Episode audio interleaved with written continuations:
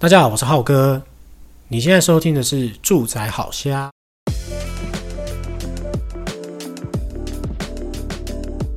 我们今天要来讲一下找桶包，然后做水电的装修的甘苦谈哦。对，那今天这一集呢，只有我自己一个人跟大家分享哦。那虾姐呢，就是另有料物，我们就留待她下一次跟我们分享。过往呢，就是很多人都会找设计师，但是如果你预算有限呢，有些人呢，可能就会选择就是自己来规划。所以他必须亲力亲为，呃，包括去找师傅，那包括画设计图，这些全部都是得自己一手包办。当然，找设计师跟自己一手包办都有不同的优缺点。首先，我们要先讲空间改造几个必要考量点。那通常大家都会说，呃，预算啊，项目啊，然后包括就是装潢的一些材料这样子。但我觉得其实最重要的应该是管线。对，那管线这部分又包含水跟电哦。水呢，就是你的排水净水系统。那接水器的话呢，其实就是要看说你的呃卫浴空间跟你的厨房这些配置用到水的部分，你是不是需要做调整跟更换？另外排水，因为排水是最常遇到渗漏水问题。那电的话呢，其实也是很重要，因为其实老宅管线上都会有呃辐射数不够使用。对，那过往呢，通常四十年以上老宅都是直接全部管线都更换。对，那其实可能有些老房子二十五年到三十年之间，它没有到这么老。那基本上它的管线也是已经使用一阵子，那它其实是已经疲乏了。这部分有建议就是直接做更换。那刚才前面提到就是说关于就是老宅的水电的部分，那水的部分其实就是会牵涉到，呃，如果你是在既有管线上去做这个更动的话，其实老房子最怕的就是管线有一些损坏，会有渗漏水问题。所以有些人他到最后管线的做法比较大的工程，他会请师傅呢就直接把那个管线挖出来。然后重新埋设这样子，这个是一劳永逸啦，就是说你可以知道你管线重新铺设嘛，那基本上渗漏水问题可以迎刃而解。可是相对的另外一个问题，你的预算会过多，对，因为毕竟你找管线费用嘛，那另外就是还有垃圾清运的费用，新的一些管线，那师傅的工本费这些，所以其实加起来这个是会最伤的。所以很多人会折中方式明管。明管的意思呢，就是直接把管线呃裸露，直接看到管线就在外面。对，那这个当中其实又有一些管线的选择差异啦，但是这个就过于专业，我们就不去谈了，因为这个呃，我有机会我们再请相关水电师傅来跟大家分享。对，那走明管就是很常见的，对，那这样就可以让你的用水需求可以重新做调整。那相对之下呢，其实另外一种就是排水，排水的话呢，就是最常见是在浴室啊，因为浴室渗漏水的问题，就是其实老宅一定都会发生。那通常渗漏水的问题就是，要么就是老旧管线破裂，那要么就是说它的防水层已不敷使用。所以很多的做法就是，也会把排水系统借由装修的时候配置浴室设备的同时，排水系统也是跟着去做汰换这样子。对，所以其实排水的话呢，呃，大概会是这样的走法。那么接下来讲电的部分。那电的部分呢，其实就是要思考的，就是因为你是要把你的原本的旧电线去整个换新。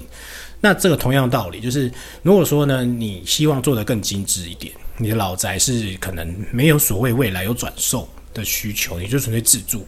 你希望呃预算上你也是还蛮弹性的，你觉得还可以做一些更好的一些调整跟改变。那其实有些人的电的管线呢，他会希望直接走原管线，通常啦，通常老宅的原管线其实插座数量会比较少一点。通常过往这部分是会跟设计师讨论，就是借由你每个空间的一些规划，然后你去安排你的插座数量这样子。那如果说你是自己找工班的话，可能这方面的细节你就要去很细微的去思考。最常见的就是像客厅跟厨房，因为客厅其实就是呃电器设备嘛，电视啊、音响这些，那包括可能网络啊、数据机这些，其实都是需要插头的。那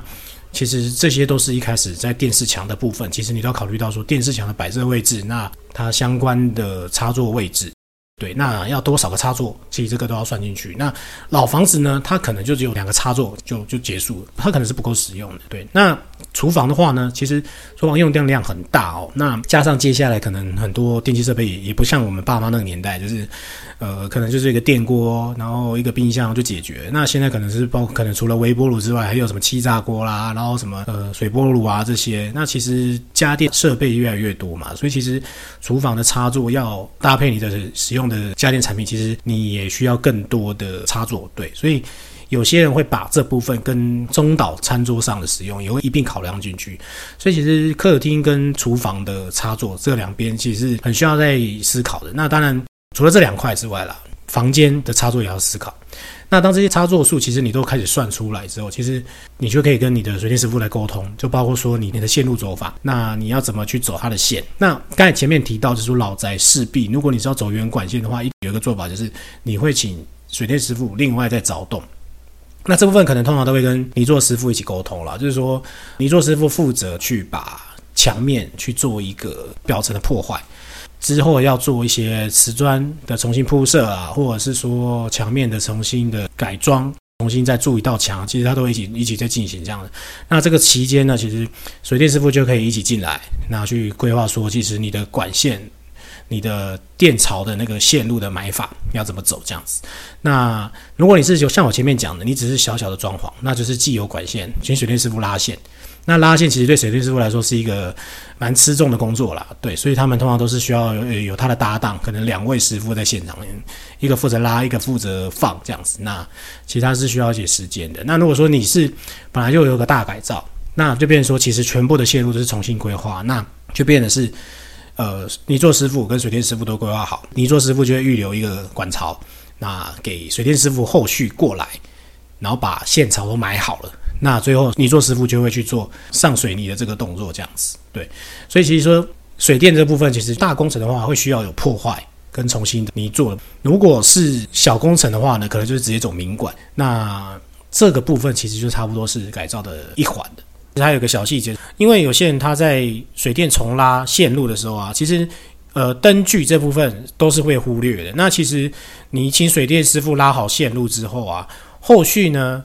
房子呢，装修完毕之后呢，其实灯都还没有安装，所以其实最理想的状况是，你请水电来做明管施作或改造的时候呢，你就可以先去找一些你觉得不错的灯具，或者是说你可以问一些师傅，他们建议你这个格局，你想要他怎么安排，那他有什么样的灯具可以建议你？那像我之前的经验是，客厅呢，呃，通常水电师傅都会建议你说做坎灯啊，因为就是。呃，预算上是 OK 的，那呃亮度跟美观上也都是很舒服的，所以很多师傅都会推荐你做砍灯。对，那像这个灯具的部分，也是你要跟水电师傅去沟通清楚。前几集我们有讲到，呃，流矢在做灯具开关的选品，那像这样的，你也可以在你重新施作的时候呢，都先挑好，那把这些灯具给水电师傅，水电师傅做收尾前，他会把这些灯具呢，然后再施作上去，这样子。好，那接下来呢，我就分享一下，呃，我自己整理出来就是统包找师傅的十个重点哦。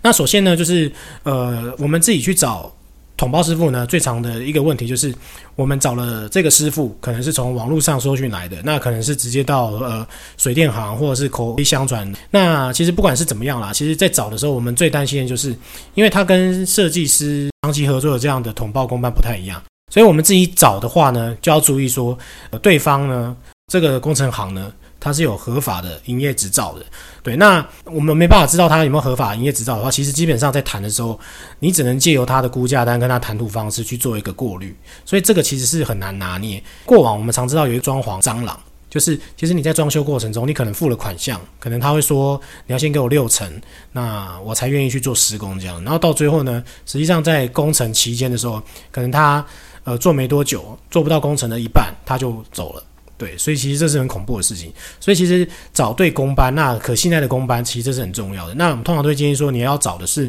有合法执照的。呃，也要注意哦，还有一个小眉角，就是有的时候你找了这个工班之后呢，其实很多的状况是，他可能会发包给外包的人，不是，也就是说，他不是这个工程行他在执行，那这个也是有点危险啊，因为变成说，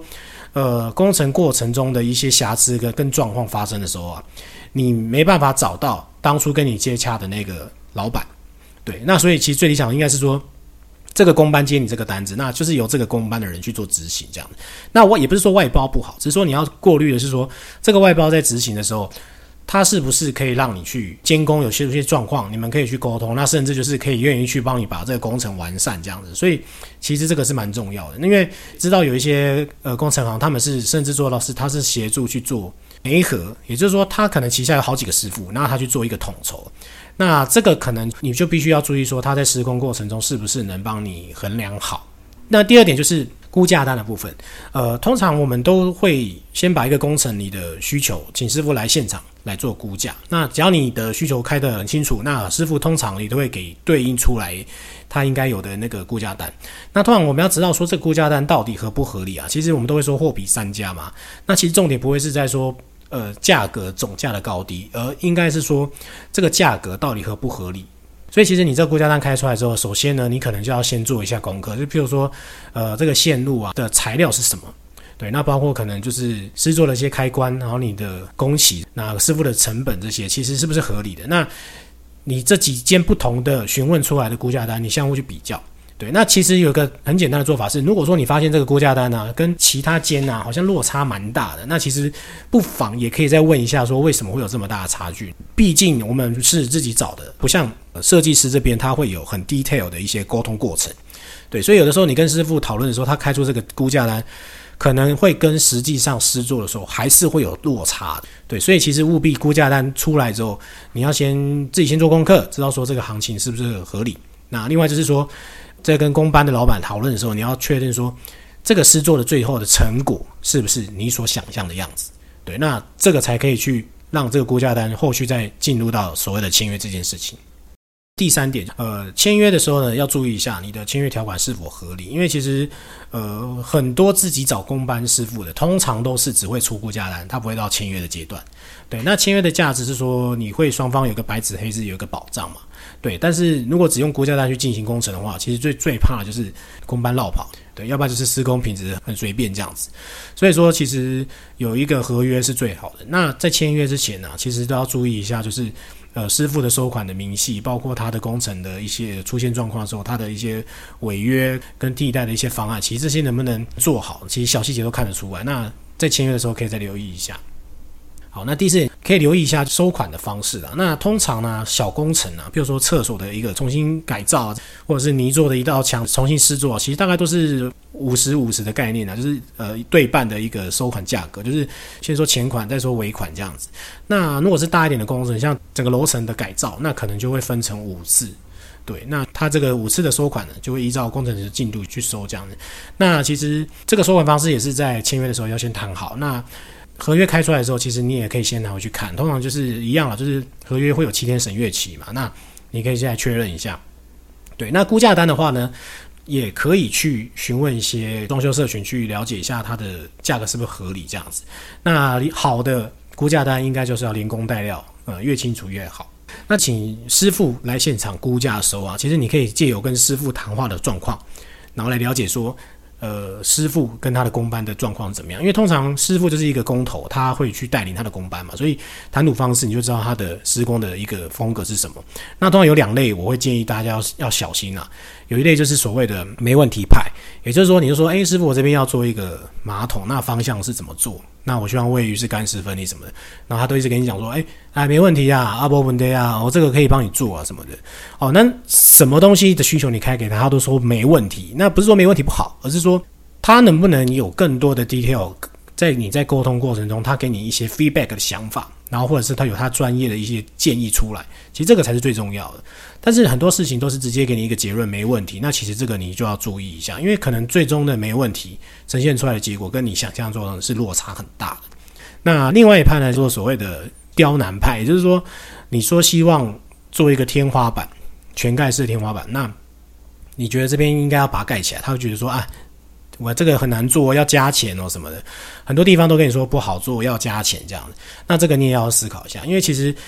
师傅应该是从他的连工带料去跟你讨论他的施工的可能性，而不是从他自己感官上的一个想法去认为说好不好做，然后要一定要叫你加钱。那其实这个也是有些问题啦，因为其实到底能不能实做，其实师傅自己都有个底数，有经验的师傅都有个底数这样。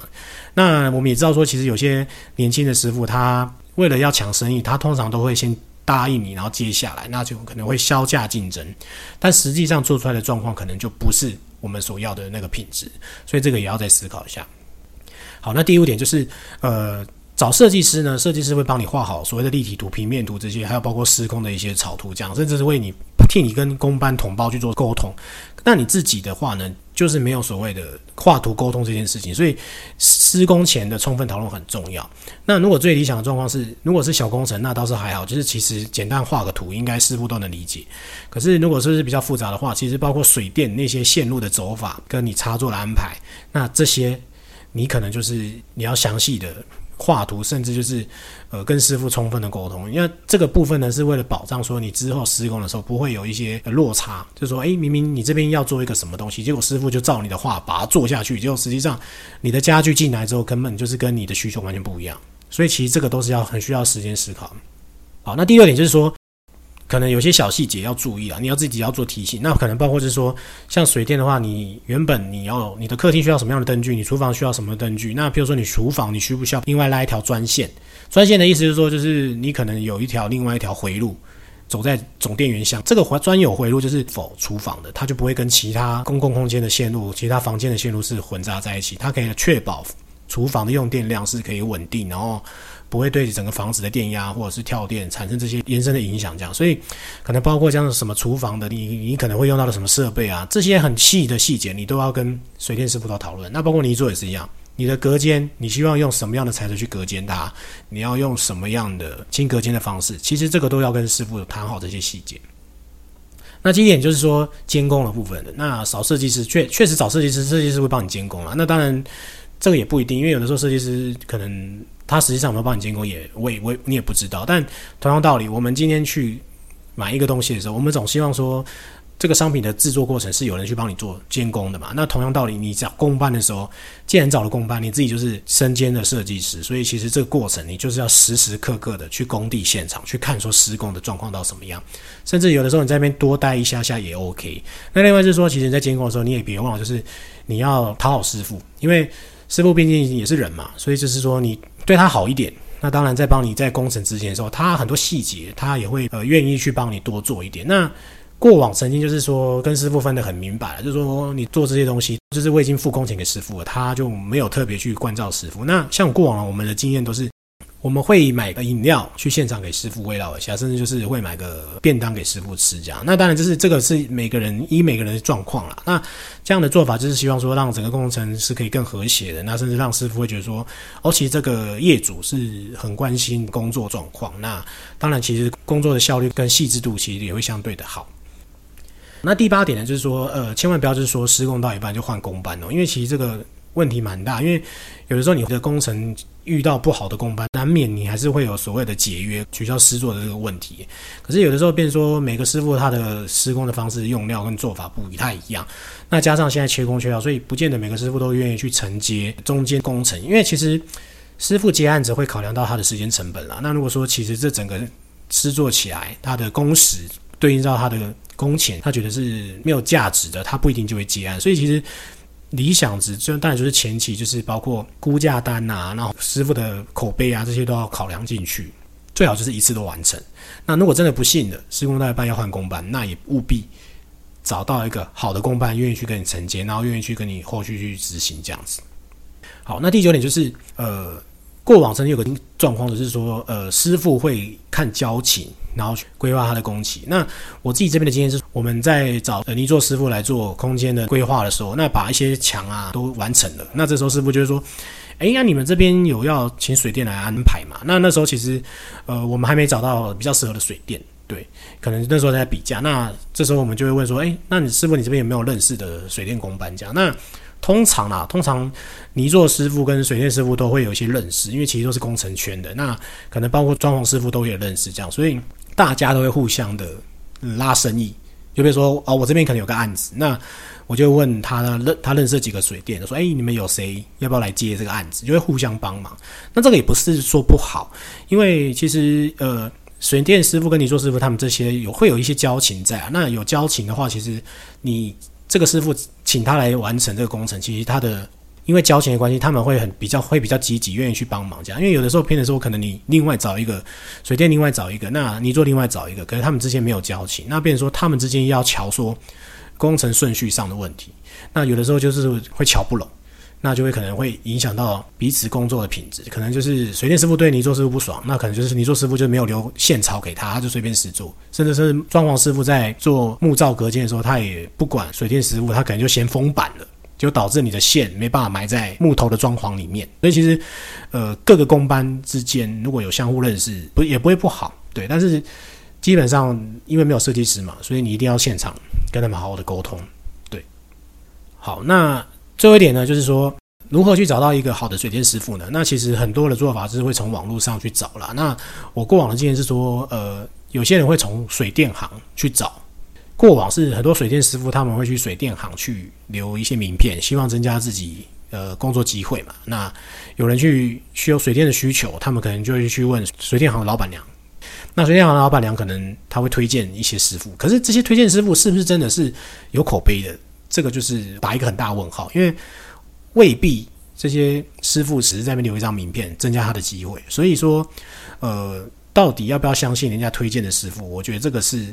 可以再花点时间啊，因为重点应该是在于呃估价、估价单跟你跟师傅互动上，能不能判断说他是一个好的工程班，能不能跟你签约这样子，那而不是说水电行推荐你，你就觉得 OK。那过往曾经就是水电行推荐的一个工班过来之后，结果他销价竞争，那实际上他是很年轻的师傅，那师作的过程就是相对于老师傅，他可能在呃细节上就没有处理好。我们举例来说了，譬如说插座，插座会有，如果你是呃有电灯开关加上插座的话，有些人他会把电灯的开关是在上方的，那插座在下方。这是比较我们习惯性比较方便嘛，可是有些师傅他可能就是想说有安装就好了，他就帮你接好的那个插座跟开关，那实际上你在使用的时候，你会发现，哎，你的开关永远都会被你的插座给挡住了，那其实就是很麻烦。所以像这种很细的细节就有差，那包括可能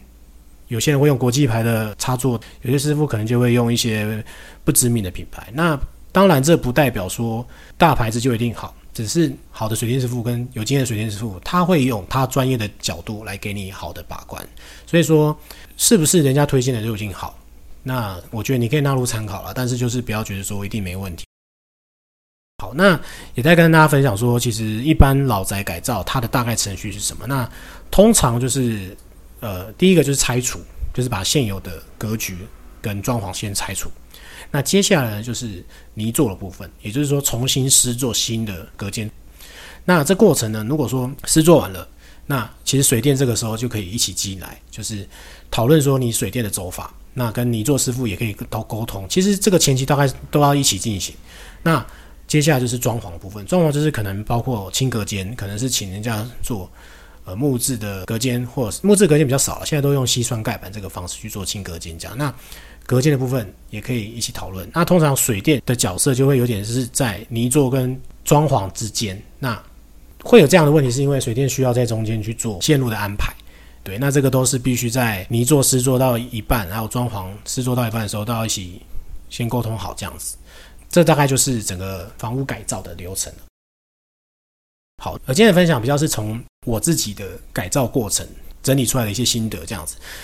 喜欢这集的话呢，分享给你朋友。有任何意见呢或想法，可以到我们的粉丝团留言给我们。谢谢你的收听，拜拜。如果你喜欢今天的内容呢，别忘了到 Facebook 搜寻“住宅好虾”，让我们陪你瞎天瞎地瞎聊房事相关大小事。